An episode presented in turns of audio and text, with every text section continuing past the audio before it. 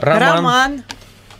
Слышно нас? Доброе утро, Ирина. Доброе утро. Здравствуйте. Роман, потратила вчера перед сном полчаса своей жизни на просмотр видео Анатолия Ширя про вас. Ничего себе, я теперь э, вам, наверное, должен, да? За Я пере- даже не знаю. За стресс пережитый. Даже не знаю. Ну, я вам хочу сказать, знаете что? Неровно Э, он к вам дышит.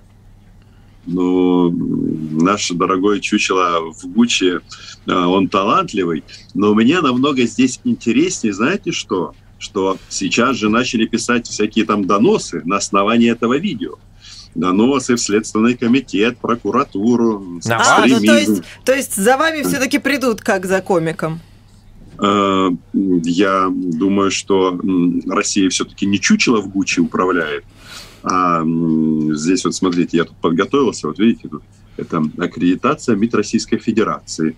И я из этого исхожу. Но тут знаете, что интересно? Вот когда люди начинают э, говорить, что я там что-то не то говорю, э, просто фантастика. Они свои мнения базируют на м, видео чучело в Гуччи. То есть они не смотрят первоисточник, понимаете? И это просто пор- поразительно. Даже, ну, казалось бы, журналисты, журналисты из там, канала «Россия-24» показывают э, выводы Шария, он же, да, я уже сказал, кто, обо мне. И это странно. Не знаю, может быть, у вас тут свобода слова закончилась? Мы в данном случае с вами в одной лодке, да. Как- Какое счастье, что я все это узнаю уже из ваших пересказов, а не... а Вот, и, и- Максим, и ну, только я знал, догадываюсь. Максим, я знал, что тебе эта информация лишняя. Ладно, все, начинаем. слышно, что Ирина не спала. Начинаем. Ты очень нежный, Максим, тебе нельзя такое смотреть.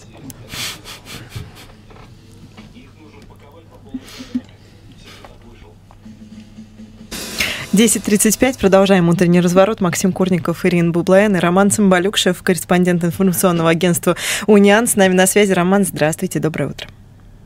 Доброе утро, Ирина. Доброе утро, Максим. Роман, ну, вы наверняка, э, когда смотрите и российские, и украинские э, новости, вы видите, как много говорят о том, о той информации, которая э, озвучивается о передвижениях войск и так далее, и так далее.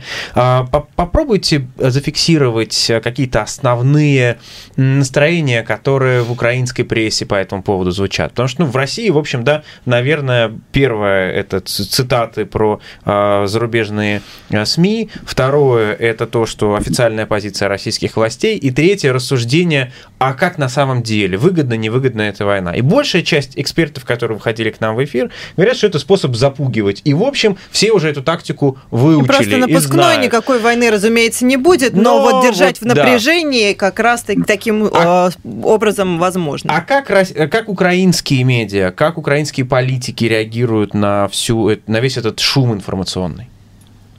Слушайте, ну понятно, когда тебе кто-то угрожает убийством, а война это в первую очередь убийство и смерть людей, то равнодушные обычно остаются только люди, которые живут далеко-далеко от линии конфликта.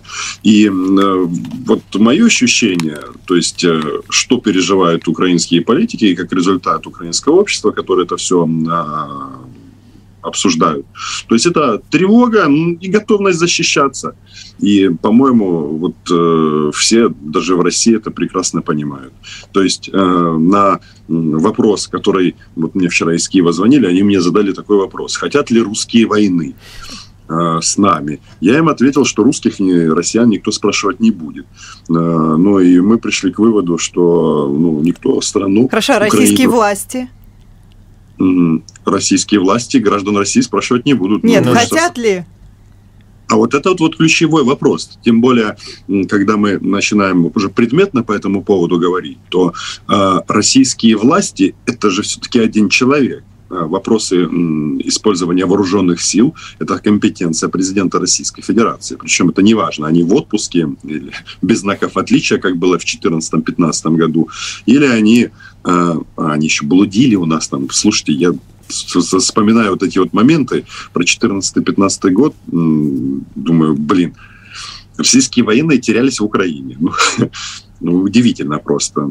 Как это Но так, навигатор допустим... не туда завел, мы помним так эту я историю. об этом да, и говорю. Да, да. Как Сергей Шойгу такое допустил, что у них ГЛОНАСС не сработал, и они с автоматами попали под украинский огонь. И многие погибли, российские военные. Наши тоже погибли, это правда. Поэтому исходим все-таки, я, наверное, ближе э, как оптимист э, по жизни, склоняюсь к вашему мнению, что это запугивание, там, э, торговля с Западом, не знаю, приглашение к диалогу, давайте проведем новый саммит Россия-США и все остальное. Но, понимаете, эта тактика, она, она для Российской Федерации на самом-то деле проигрышная. Что я имею в виду? То есть, конечно, а, возможно, будет новая встреча и с Байденом, и с новым канцлером э, Германии, и весь политез в отношении России, президента России, он будет соблюден. Но вот мы э, живем какой же, восьмой год вот в таком режиме, что в результате? То есть у нас количество сомневающихся, то, что происходит на, востоке нашей страны и в Крыму, становится все меньше и меньше. У нас с каждым днем становится все больше и больше нового оружия. Вот смотрите, сейчас начались нов, новые маневры.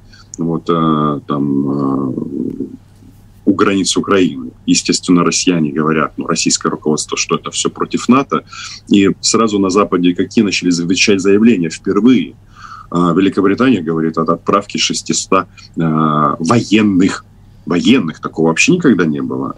То есть американцы говорят, а может им стингеры поставить? Причем так интересно это получилось. Стингеры э, советские э, военные, в том числе и украинцы, прекрасно знают, что это такое. Э, потому что из этого оружия была сбита масса самолетов и вертолетов. Так в вот, Афганистане я... просто давайте напомним, да. Да, в Афганистане, угу. конечно. Просто вот я там в некоторых э, телеграм-каналах э, увидел такое сообщение, что на границе э, с Украиной пролетело 50 ударных вертолетов Российской Федерации. То есть там не сообщалось, пересекали ли они границу государственную или нет, но почему-то в этот же день появляется сообщение о стингерах ну, у нас там есть некоторые зенитно-ракетные комплексы, и что очень важно, я всегда говорю, что комплексы ПВО Украины еще никто не тестил, и Россия в том числе. А тут нам уже говорят, ребята, у них будут стингеры. То есть для чего это все делается? То есть э, вы добыва... ну, то есть российское руководство добыва... добивается условно уважения и сдачи Украины, а у нас тенденция такая, что армия становится все более и более э, боеготовой. А, это, мне кажется, нужно это... учитывать. Просто, э, извините, Ирина, я вас перебью, мы же все-таки как люди, а, которые не хотят смерти других людей. Я надеюсь, что российские военные, которые будут а, гипотетически выполнять вот эти вот приказы, ну, лишний раз задумаются, нужно ли им это. Потому что Россия заканчивается, и Украина-российская граница, все знают, где она проходит. Ну, понятно, что народ войны не хочет. Мы с вами войны не хотим, да, а, но, тем не менее, армия готовится, да, и вы говорите, что, а, ну, если что, мы готовы. Но как-то объясняют для себя политики, украинские политики, они как-то объясняют себе, для чего вообще вот говорится о том, что Путину нужна эта война? Для а может чего? быть, есть, кстати, те украинские политики, которые используют это для накачивания своего рейтинга в том числе.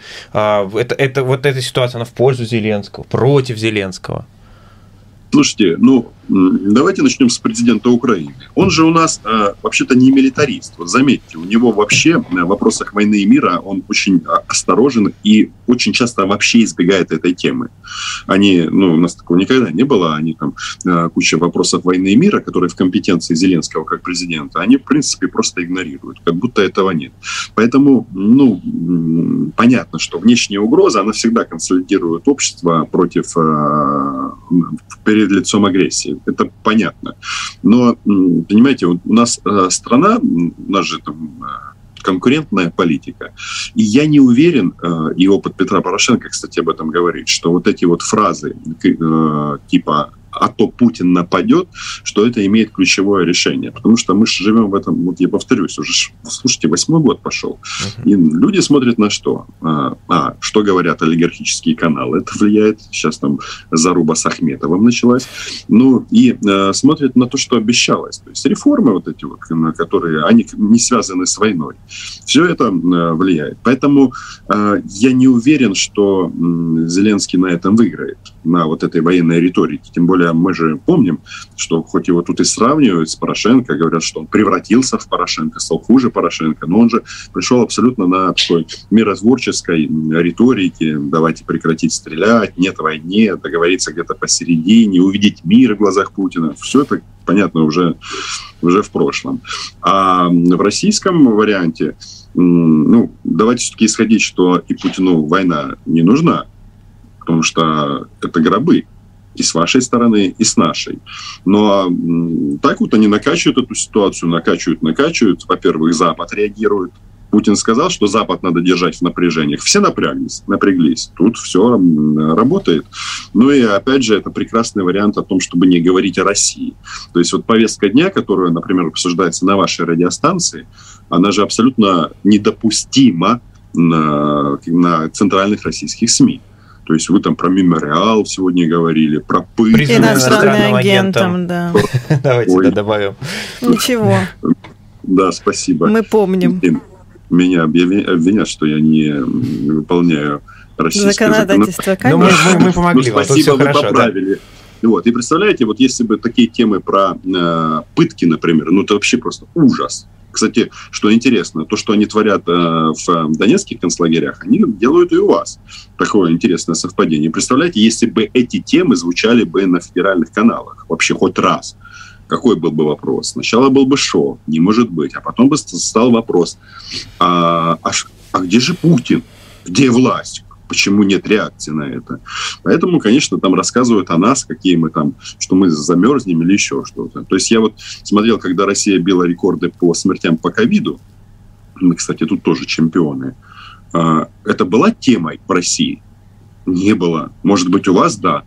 То есть э, тут, видите, вот эта вот инфодемия, так называемая, когда э, вот мы сейчас живем в такой момент, когда информационные волны, они не сильно пересекаются с тем, что происходит на Земле. Mm. Потому что смотрим сводку э, ОБСЕ, сводку ООС о погибших и о потерях украинской армии, она свидетельствует вообще, что на линии фронта ну, один из самых спокойных э, эпизодов.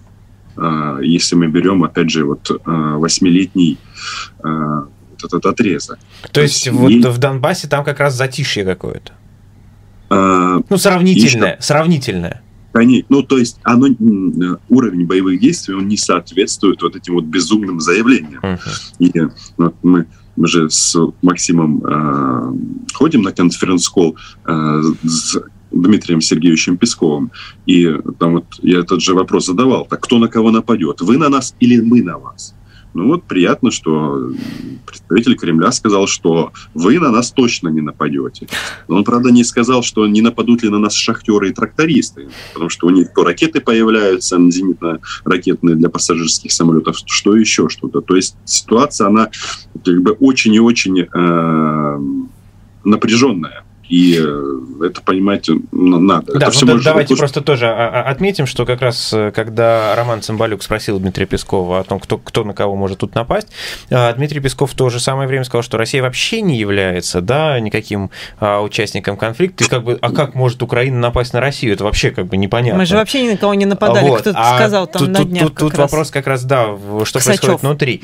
Но а, я просто еще обращу внимание, что Роман Цымбалюк часто а, задает в лице Дмитрию Пескову, российским властям, вопрос, что с людьми, которые, которые там сейчас э, в Донбассе, да, э, на, на, терри, на территории Донбасса находятся, в том числе о том, что со здравоохранением, там, что там с вакцинацией и так далее. А, есть наверняка какие-то оценки э, ситуации там, да, и насколько международные какие-то организации получают туда доступ, и с какой территории они туда попадают, для того, чтобы обеспечить там нормальную жизнь людей, какой-то, ну, какой-то приемлемый уровень здравоохранения здравоохранения. Слушайте, но это оккупированная территория Российской Федерации, из которой э, создали некую резерв, резервацию. Называют это все русским миром, но на самом-то деле это все очень и очень страшно. Вот смотрите, я э, иногда смотрю же на российские государственные каналы, и вот Владимир Рудольфович Соловьев в своих эфирах говорит о том, это я говорю про ноябрь, про ноябрь месяц, о том, что на оккупированной части Донбасса нет вакцин вообще и кислорода медицинского. То есть, смотрите, там российский флаг, но там даже нет спутника. И вот Максим Свидетель, я э, задавал вопрос представителю Кремля по этому поводу, он сказал, что у нас, ну, это ж не Россия, в очередь становитесь, может быть, там мы этот вопрос решим. То есть сначала То есть, российские регионы снабжаются, а потом уже украинские, которые имеют вот с украинскими властями некоторые вопросы, скажем так. Ну, Максим, вы дипломат, но давайте я, я все-таки в это играть не буду. Нет, нет, я просто цитирую Дмитрия Пескова, да. Да, спасибо. Но факт остается фактом. Ну, слушайте, вот еще раз. У нас э, ноябрь 2021 года.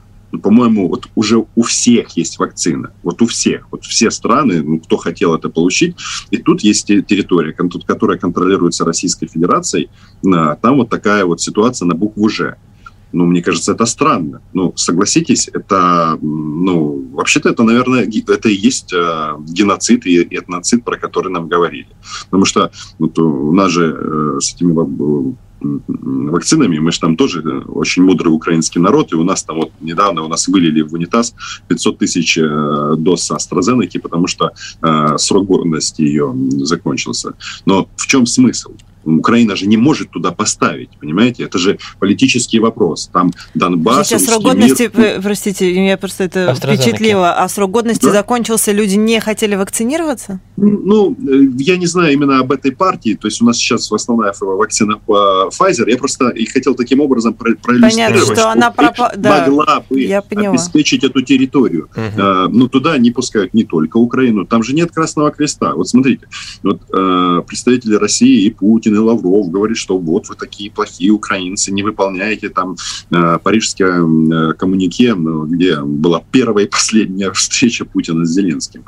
Э, уже два года, кстати, практически прошло. Там же написано «допуск Красного Креста». Этого же не произошло. То есть, смотрите, еще раз. Э, допуск Красного Креста э, на территорию, которая контролируется Российской Федерацией. То есть от этого вообще ничего не меняется. То есть э, в политическом раскладе ничего не изменится. Россия как там была, так и она остается. Но даже этого не сделано. Понимаете, тоже даже ну, такой минимальный гуманитарный шаг.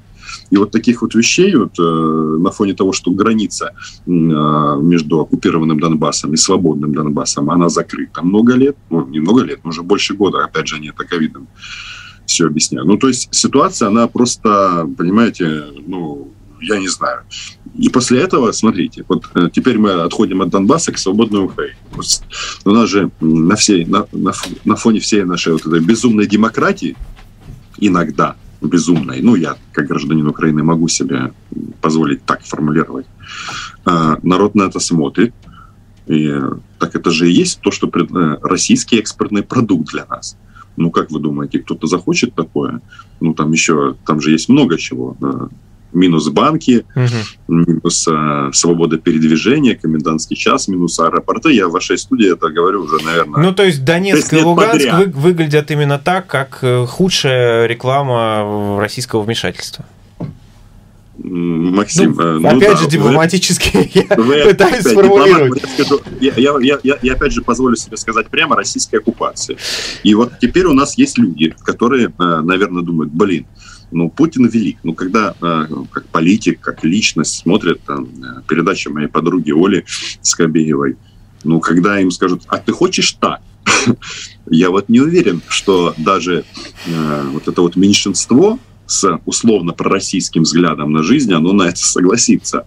Поэтому, да, поэтому да, да. Да, Роман, буквально просто три минуты осталось. Давайте просто э, так вы человек, который чаще других задает Кремлю вопросы о Минских соглашениях, о том, как это все работает, э, и э, при этом знаете, как э, украинские власти к этому относятся. На ваш взгляд, э, можно ли поставить крест уже на этом документе, учитывая особенно, как много людей, которые в свое время ставили подпись э, под этим документом, уже сменились, и в общем-то Путин единственный, как выразился э, Песков, свидетель вообще этого подписания? Да, э, Владимир Путин останется один, один выживший.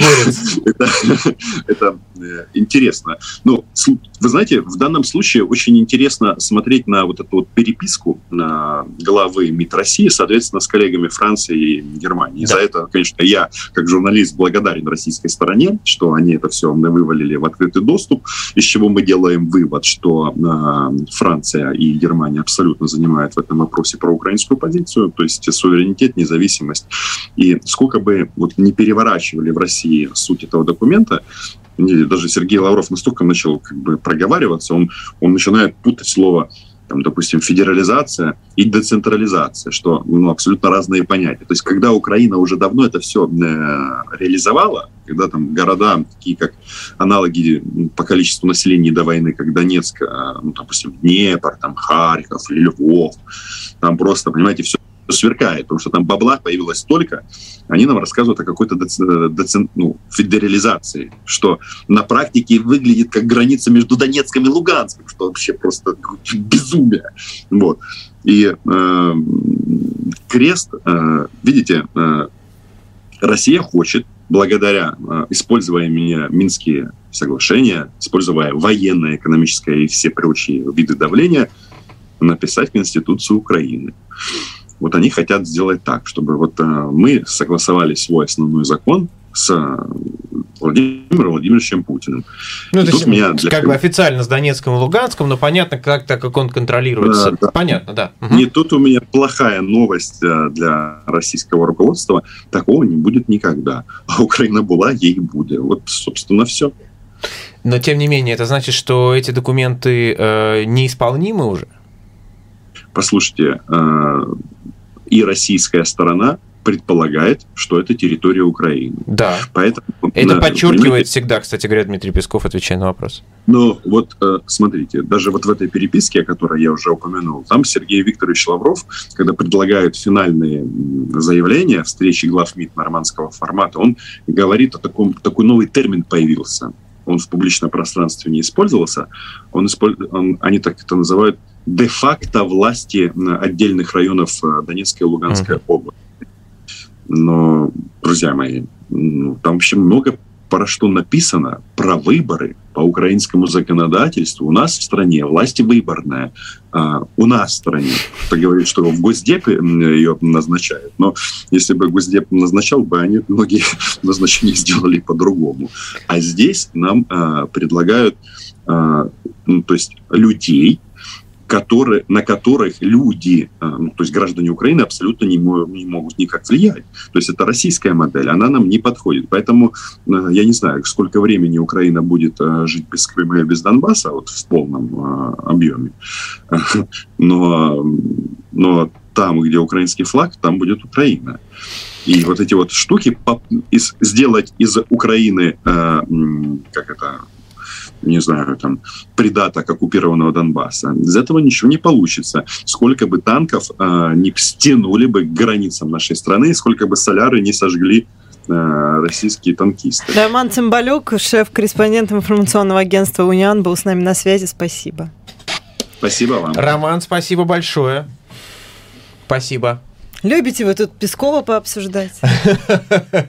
Ну, это вот наши guilty Семейные шуточки какие Да. Да. Семейные шуточки. Вы меня сейчас слышите, да? Да.